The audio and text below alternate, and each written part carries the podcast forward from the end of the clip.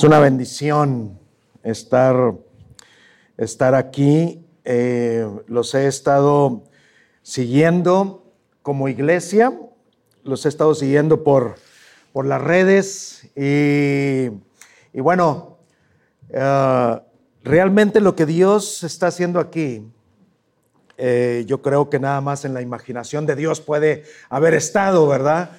Algo ah, tan tan, tan grande como un movimiento del Evangelio. Y en el caso de ustedes, el rol que juegan ah, las artes, la imaginación en una ciudad.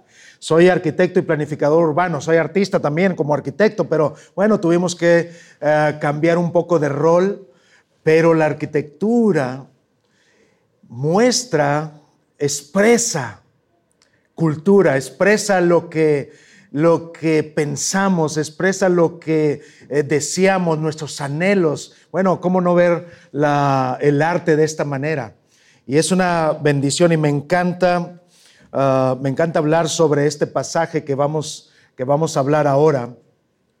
Es un pasaje muy conocido por mucha gente, Puedes ser cristiano, puedes no, puedes tener mucho conocimiento, puedes estar empezando a abrir tu Biblia, pero el pasaje que vamos a ver hoy es un, eh, es un pasaje que en las ciudades, que en eh, las comunidades se comenta. Y todos han escuchado sobre la Torre de Babel. ¿Sí? Y se habla en las finanzas, y se habla en, eh, en los gobiernos, y se habla en las escuelas, y se habla obviamente en la iglesia sobre la torre de Babel, Génesis 11, y de alguna manera este, este pasaje habla a nuestros corazones, habla a nuestros corazones, a nuestra mente, apela a cómo Dios ha imaginado, cómo Dios ha imaginado la recreación del mundo, que es lo que la iglesia significa en cualquier lugar. Y vamos a ver este, este pasaje, pero imagínate, imagínate, una generación después de lo que también todo mundo conoce, todos conocemos lo que llamamos el diluvio, y cómo Dios quería cambiar de una forma a donde iba el mundo a una forma donde Él quería que fuera. Y de alguna manera Él envía este diluvio, pero cuando ah, Noé toca por primera vez tierra de nuevo, le da un mensaje. Y ese mensaje le hace erigir por ahí con, uh, un, número de piedras específicas, un llamado. Y ese llamado a reconstruir la humanidad entera, reimaginar, redesarrollar la humanidad entera. Y nos da una nueva oportunidad. Y el Señor es acerca de oportunidades. Seguramente Francis y los líderes han estado predicando en diferentes ocasiones sobre esta sobre esto. El Señor es un Señor de nuevas oportunidades. Y el Señor ha dado nuevas oportunidades. Y el Señor le vuelve a dar una nueva oportunidad. Y le dice a Noé, vayan, crezcan, multiplíquense, reproduzcanse y vayan por todas las tierras, espárzanse por toda la tierra. Una generación después, el pueblo de Dios, parte del pueblo de Dios, decide establecerse en un lugar. Encuentran un lugar específico, imagínense esto, encuentran un lugar específico en el cual ven que la tierra es fértil, ven que hay agua, ven que es un lugar que está listo para construir una gran ciudad, para reconstruir, redesarrollar la civilización. Y se asientan ahí. Y este pasaje nos habla precisamente cómo de nuevo la imagen de Dios creada en el hombre, la imaginación de Dios que inicia con Dios, creativa se la pasa al hombre para desarrollar civilización. Y por eso es tan importante hablar sobre la iglesia y la cultura, la cultura y la fe, lo que, lo que esta iglesia significa para una ciudad como Lima. Y empieza este, el pueblo de Dios, a construir esta gran ciudad y en medio de la ciudad una gran torre. Y en esa gran torre ah, se empieza a desarrollar tecnología ya no se, ya se deja de construir con piedra, dice la Biblia, con piedras, y se empiezan a coser ladrillos. Y se deja de pegar las piedras con, ese, con esa mezcla de lodo y paja que antiguamente, inclusive en México, todavía se utilizaba hace un siglo y medio. ¿Sí? Para construir, es más, todavía algunas casas de campo se construyen de esa manera, con esta mezcla ya modificada y demás, pero deja de ser y se empieza a desarrollar el asfalto, el concreto, el cemento. Recuerden que soy arquitecto, ¿sí? Entonces estoy, eh, recordando mis viejos tiempos como arquitecto. Y empieza a construirse esta gran torre y esta gran ciudad de una manera en la cual la creatividad y la imaginación se explota y explota en tecnología y explota en arte y explota de una manera tan diferente que empieza esa civilización a, equipararse con el desarrollo de la cultura. Tan necesaria. Y mira, dice Steve, Steve Childers, dice, una iglesia que es culturalmente relevante es aquella que es capaz de conocer a fondo la cultura de la ciudad, encarnarse en esa cultura, comunicar el Evangelio a través y a esa cultura en forma encarnacional, en aquella cultura específica, en aquel tiempo específico, para que pueda ser entendido de una manera clara y específica. ¿Sí? Y esto es lo que estaba haciendo el pueblo de Dios. Pero sin embargo, sucede algo que cambia todas las cosas. Y Génesis 11 sigue adelante. Y cambia todas las cosas.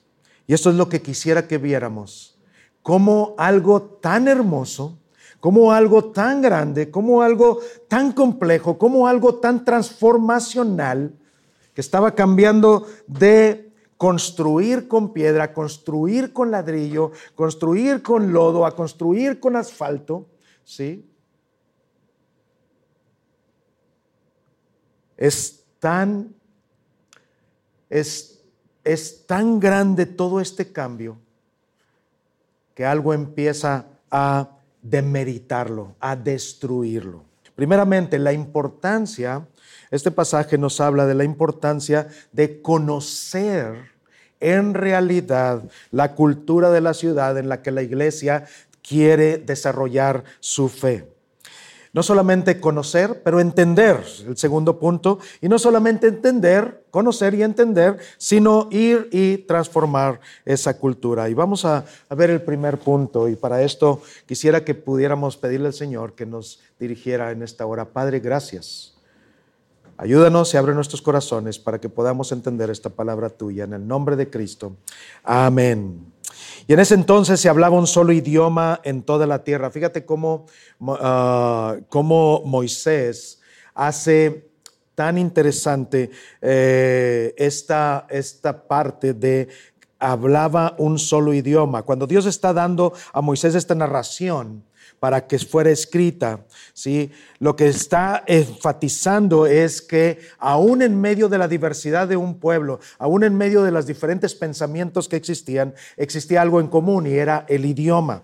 ¿sí? Y es necesario conocer que todo este desarrollo, toda esta relación de diferentes culturas en la, misma, en la misma ciudad, siempre hay comunes denominadores.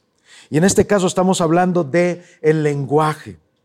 Mira, los pensamientos, ¿por qué conocer la cultura de la ciudad es tan importante según este pasaje?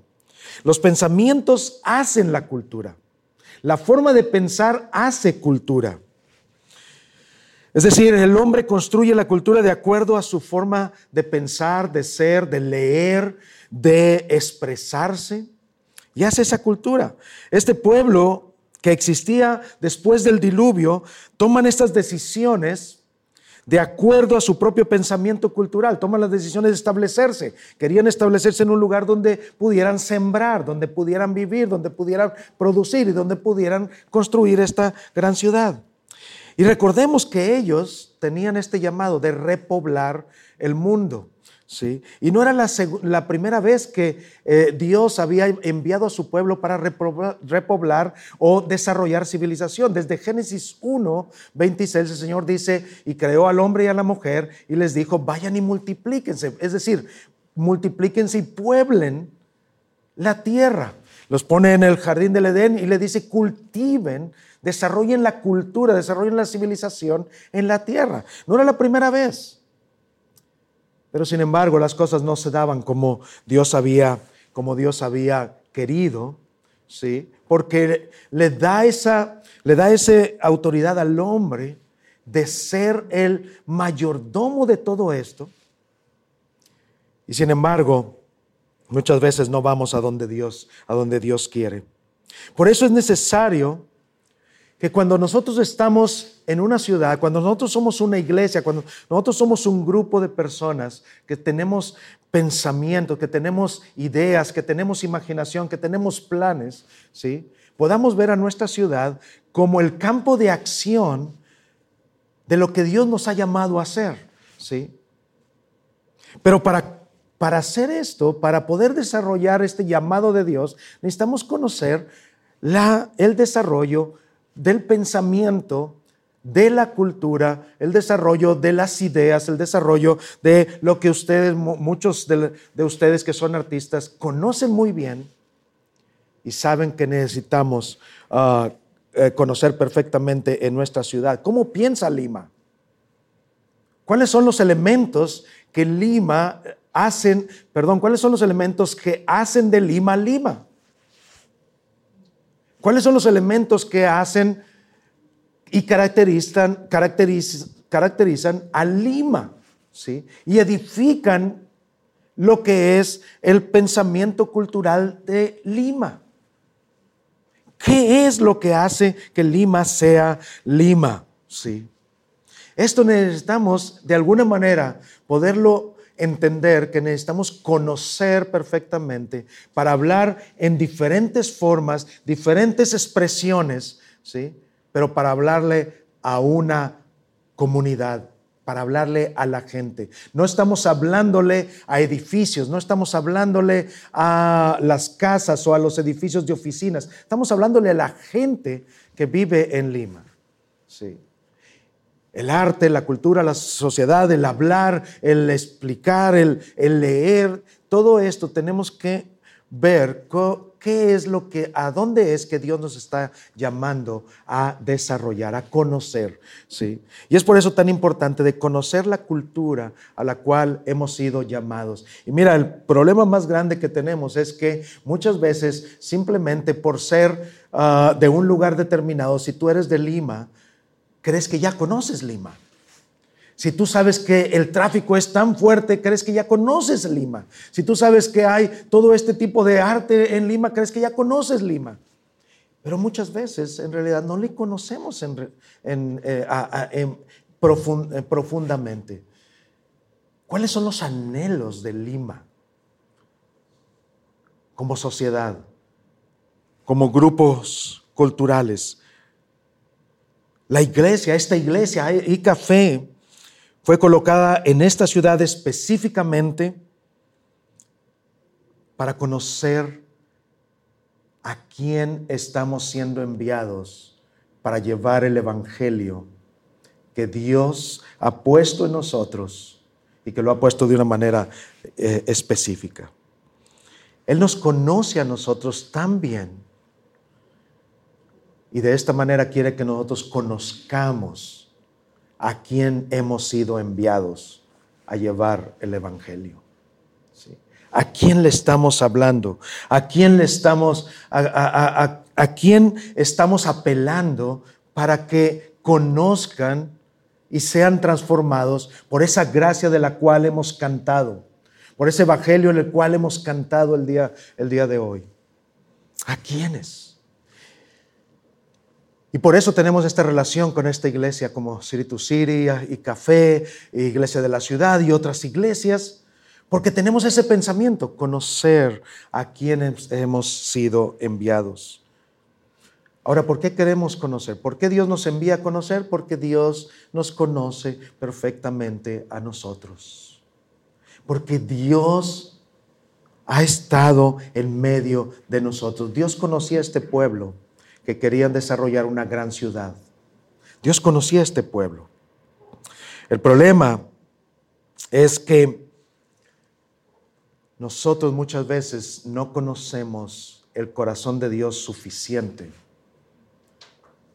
para poder llevarlo a donde Él quiere que lo llevemos. El problema es que muchas veces no, ah, no estamos, no, no, no encarnamos nuestras vidas en esta ciudad tan grande, de una manera tan profunda, como para poder llevar un evangelio que sea real y sea específico para, este, para esta gran ciudad.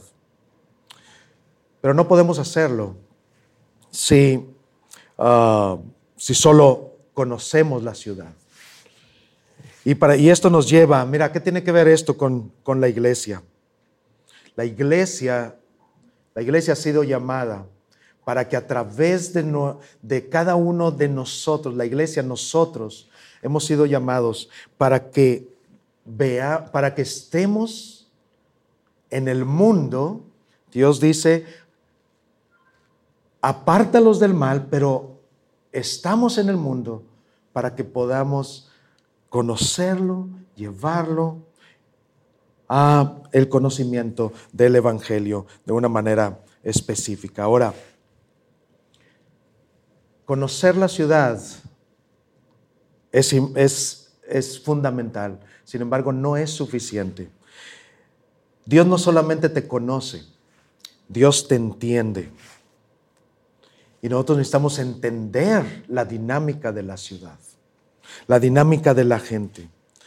Toda, la, toda cultura, y esto me lleva al segundo punto, toda la cultura tiende a adorar algo. ¿Qué es? Tiende a apreciar algo como lo más valioso de nosotros o para nosotros. ¿Qué es lo más valioso para nosotros? ¿Qué es lo más valioso para Lima? ¿Qué es lo más valioso para la gente de Lima? ¿Qué es lo que hace que se mueva la gente en Lima? Eso es entender la cultura. Esto es lo que genera, lo, más valioso en el corazón de la gente es lo que genera nuestro pensamiento. Es lo que genera nuestra forma de vivir, es lo que genera nuestra forma de responder a lo que somos, lo que ah, hemos sido llamados. Dice, fíjate bien, este pasaje después dice, construyamos, dice el pueblo de Dios, construyamos una ciudad con una torre que llegue hasta el cielo y eso está muy bien. Fíjate, esto es entre paréntesis y esto es gratis para ustedes. Este, la ciudad que se estaba construyendo en aquel tiempo tenía más o menos una altura, cuando Dios la detiene, dicen los historiadores, que tenía una altura de 100 metros. Fíjate bien la tecnología que se utilizaba, que se necesitaba para construir una torre de 100 metros. ¿Sabes? El equivalente de hoy en día, en el siglo XXI, es una torre de, de un kilómetro de alto. La tecnología necesaria que se tiene hoy en día para construir un edificio que solamente hay dos en el mundo, uno está en Dubái, ¿sí? Pero solamente hay dos. Esa tecnología necesaria, ellos ya la tenían equivalente en aquel tiempo, hace más de seis mil años, ¿sí? Para construir una torre de 100 metros. No era cualquier torre, no era cualquier cosa lo que estaba sucediendo. Estaba sucediendo algo extraordinario. Pero ¿qué pasó ahí? Dice después, y ellos mismos lo dicen, de este modo nos haremos famosos y evitaremos ser dispersados por toda la tierra. Recuerden, ¿cuál era el llamado de Dios? Dispérsense por toda la tierra y pueblen la tierra, desarrollen la civilización, ¿sí? Y lleven mi imagen a todo lugar. Eso era lo que Dios les había pedido. Pero estaban haciendo algo tan grande, tan bueno, tan hermoso.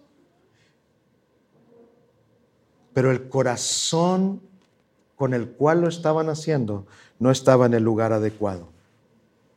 De este modo nos haremos famosos y evitaremos ser dispersados por toda, por toda la tierra. La torre y la ciudad, es decir, la nueva cultura que estaban construyendo, fíjate bien, tenía dos propósitos. La primero es adquirir identidad.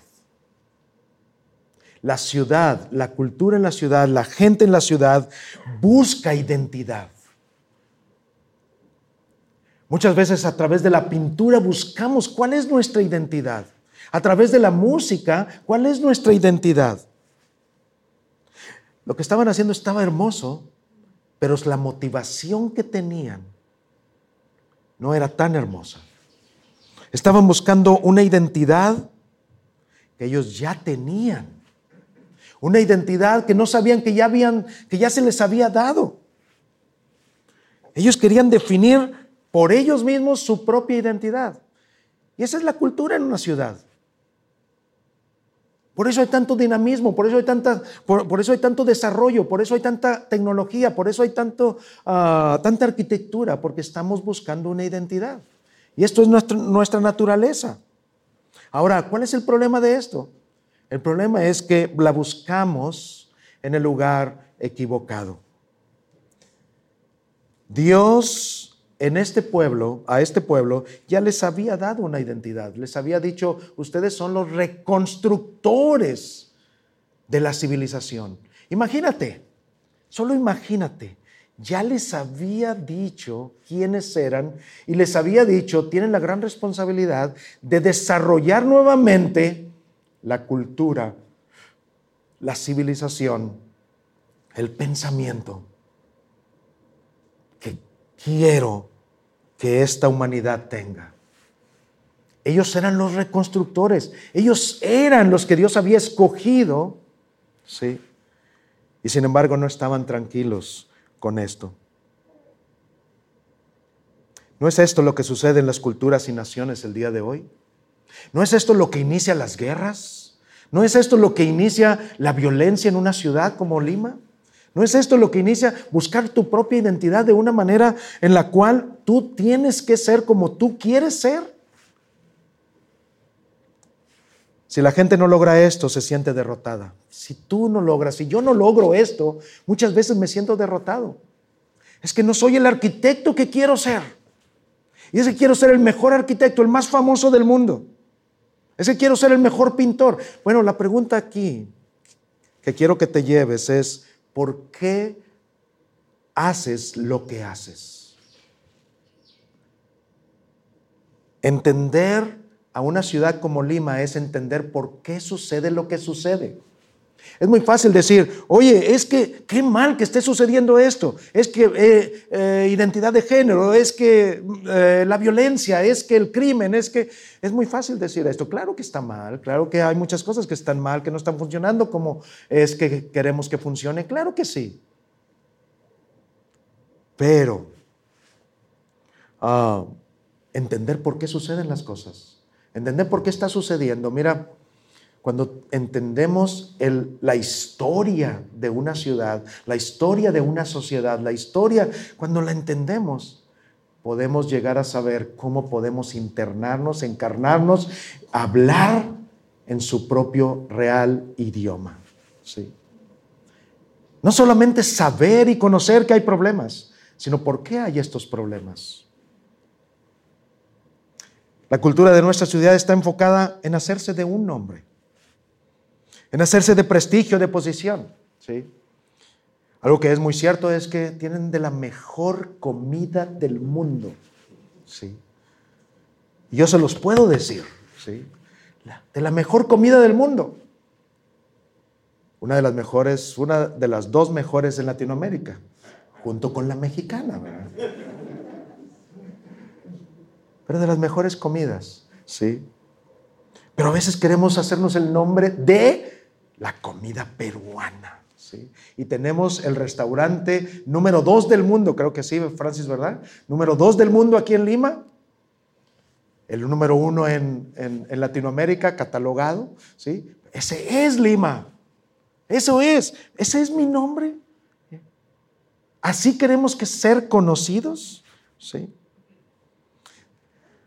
Si la gente no lo, si no logramos esta identidad, nos sentimos derrotados. Quisieron tener un sentido de superioridad sobre cualquier otro. Queremos ser famosos. Queremos ser el mejor. ¿Cuál es el problema con ser el mejor? Ninguno. El problema es cuando querer ser el mejor es, ah, es nuestra identidad.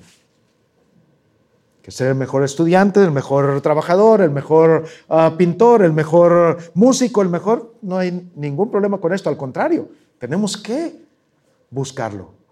Pero cuando esto es mi identidad, cuando si no lo logro me siento derrotado y si lo logro me siento mejor que los demás, entonces ah, hay un problema en nuestro corazón. Ellos, querían, ellos querían construir una ciudad diferente con el propósito de ser los líderes del mundo. Cuando Dios ya les había dicho, ustedes son los que van a reconstruir el mundo. ¿Qué quieres? ¿Qué más quieres? Pero queremos más. La cultura en la ciudad a veces nos empuja a querer sobresalir de los demás, a tener el mejor trabajo, la mejor educación, la mejor casa, el mejor carro, pero para ganarle a otra persona, para ganarle a otro país, para ganarle a otro. ¿sí? Y ese es nuestro objetivo. Y ese es el problema. ¿Para qué haces lo que haces? ¿Por qué haces lo que haces? Y la respuesta a esto te va a dar la respuesta correcta a lo que estás haciendo. ¿sí? La respuesta correcta a esto es lo que debo hacer, sí o no. ¿sí? Y toda ciudad tiene este problema, tiene esta tensión. Toda cultura tiene esta tensión. Y entonces no solamente conocer y entender la cultura es necesaria, ¿para qué lo haces? ¿Esto hago? ¿Para qué lo haces? ¿Sí? Ahora, ¿cómo puedo hacer lo mejor y sin embargo hacerlo correctamente? Y ese es el tercer punto y último. Vamos cómo el Evangelio transforma la cultura, pero el Señor bajó para observar la ciudad. Fíjate bien, estaban construyendo la ciudad, estaban allá bien felices, los arquitectos y los ingenieros bajaban, veían aquella, aquella, aquella torre, ¿sí? Y decían, esto es enorme, esto es maravilloso. Sí. Pero el Señor baja y dice, y dice, tenemos que detenerlos. Tenemos que detenerlos. Porque lo que están haciendo es para generarse un nombre que no les hemos dado. Es para desarrollar un objetivo al que no les hemos puesto. Y está hablando en plural, el Señor, porque está hablando la Trinidad completa, ¿sí? Ya después podemos hablar sobre eso. Pero mira, piensa en esto, que el Señor baje y detenga la construcción. En tu mente, ¿qué fue lo que estaba sucediendo? ¿Estaba sucediendo la gracia de Dios? ¿Estaba viniendo la gracia de Dios o estaba viniendo el castigo de Dios? ¿Qué estaba sucediendo? Y te lo pongo más fácil, estaban sucediendo las dos cosas. Estaba el Señor dejando que, sucede, que pasaran las consecuencias de lo que hacemos, pero al mismo tiempo estaba haciendo, estaba trayendo su gracia para detenernos, para no seguir haciendo lo que no debemos hacer. Y el Señor los detuvo. El Señor detuvo esta construcción solamente para que el pueblo de Dios no siguiera el camino equivocado. Para que lo que estábamos haciendo lo hiciéramos ahora en la forma correcta. Pero la consecuencia dice, y les confundió las lenguas. Imagínate, la esposa ya no entiende al esposo. El esposo no entiende, a la, eso es muy normal, ¿verdad? Hoy en día el esposo no entiende a la esposa, eso ya es más normal, pero no se entendía ni siquiera del lenguaje. No nos, imagínate, a los hijos, los hijos nunca nos entienden, pero uh, los hijos no entendían lo que de los padres les decían porque el lenguaje había cambiado completamente. Gracias a Dios que por eso está el español hoy en día, ¿sí? Por esa confusión del lenguaje que el Señor hizo. La consecuencia, ¿sí? Empieza a desarrollar el Señor, sigue desarrollando cultura a través de los diferentes lenguajes, algo que ellos ya no querían hacer, y lo hizo en consecuencia de lo que estaban haciendo, pero también estaban el Señor siendo ah, amoroso con ellos para decirles, los amo tanto que bajo para detenerlos y no sigan en su camino correcto. El Señor baja para ver a su pueblo, ve lo que está haciendo y los detiene. Y los detiene. Mira, cuando estamos haciendo algo que no es lo que debemos hacer. Tal vez algo sea, tal vez ese algo sea algo hermoso, una gran compañía ah, que da mucho trabajo a muchas personas, una gran iglesia, una gran pintura. Tal vez estemos haciendo algo hermoso. Sin embargo, tal vez el corazón por el cual lo estamos haciendo no es el correcto. ¿Por qué lo hacemos? Y el Señor viene y te detiene. El Señor viene y te detiene, pero te detiene porque Él te ama. Él nos ama de esta manera. Él confunde las lenguas porque amó a este pueblo tanto que dijo, no lo voy a volver a destruir. ¿Se acuerdan? Eso fue la promesa de Dios. ¿Sí? Y los ama tanto y les dice, ya no podrán seguir construyendo. Al confundir las lenguas fue la forma de detenerlos de hacer que pararan su pecado. Fue la forma de mostrar esa gracia, ese amor hacia cada uno de nosotros. Y esto es lo que esta ciudad de Lima necesita, esto es lo que la ciudad de Monterrey necesita, esto es lo que todas las ciudades en América Latina y el mundo entero necesitan, el amor de Cristo a través de la iglesia. Es el reconstructor de civilización, re, restaurador Ah, es el transformador de la cultura, de, la cultura que está en deterioro de en una ciudad para que vuelva a ser lo que Dios quiere que sea. Sí.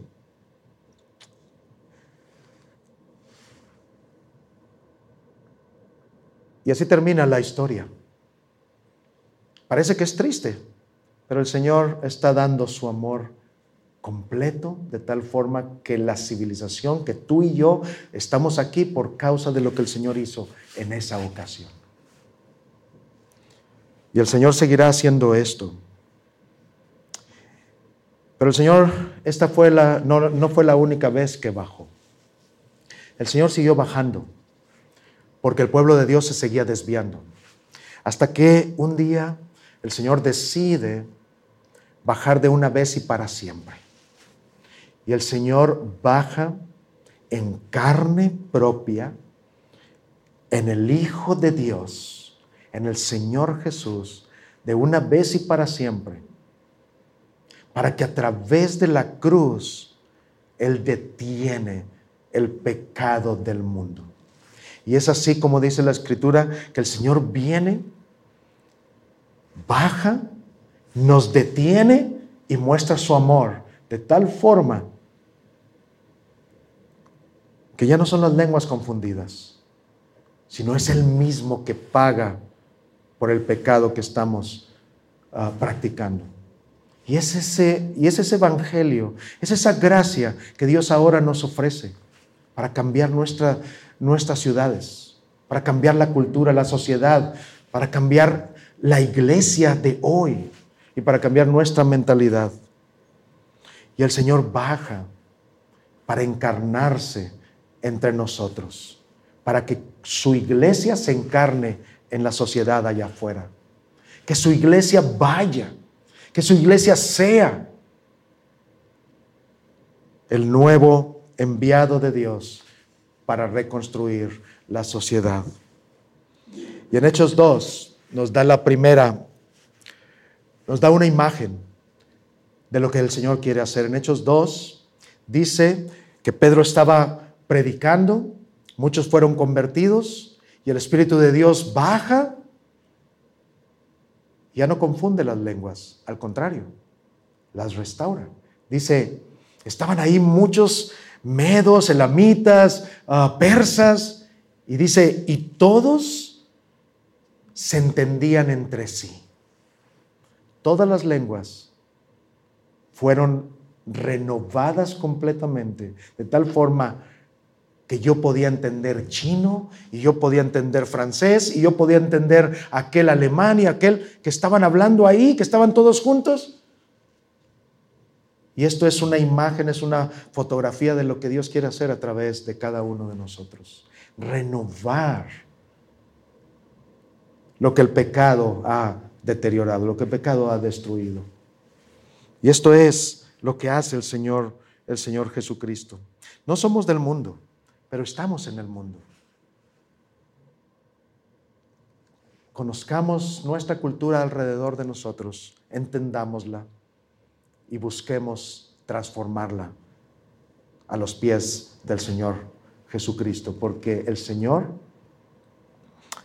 ha venido al mundo para poner sus pies en medio de nosotros, para que tú y yo seamos transformados, para ser enviados a donde Él quiere. Amén. Que esto sea lo que el Señor tiene para nosotros, que podamos pensar por qué hacemos lo que hacemos y hacia dónde Dios quiere que vayamos con lo que estamos haciendo. Lo que sea que tú seas, esposo, esposa, padre, hijo, trabajador, gerente, ah, pintor, ah, músico, arquitecto, ingeniero, carpintero, quien seas. ¿Por qué haces lo que haces? ¿Y a dónde quiere Dios que vayas a través de esto? Vamos a orar. Padre, gracias por la bendición de ser llamados tus hijos y de poder ser esos reconstructores, esos um, reedificadores de la civilización que en tu imaginación quisiste que fuéramos parte de todo esto. En el nombre de Cristo. Amén.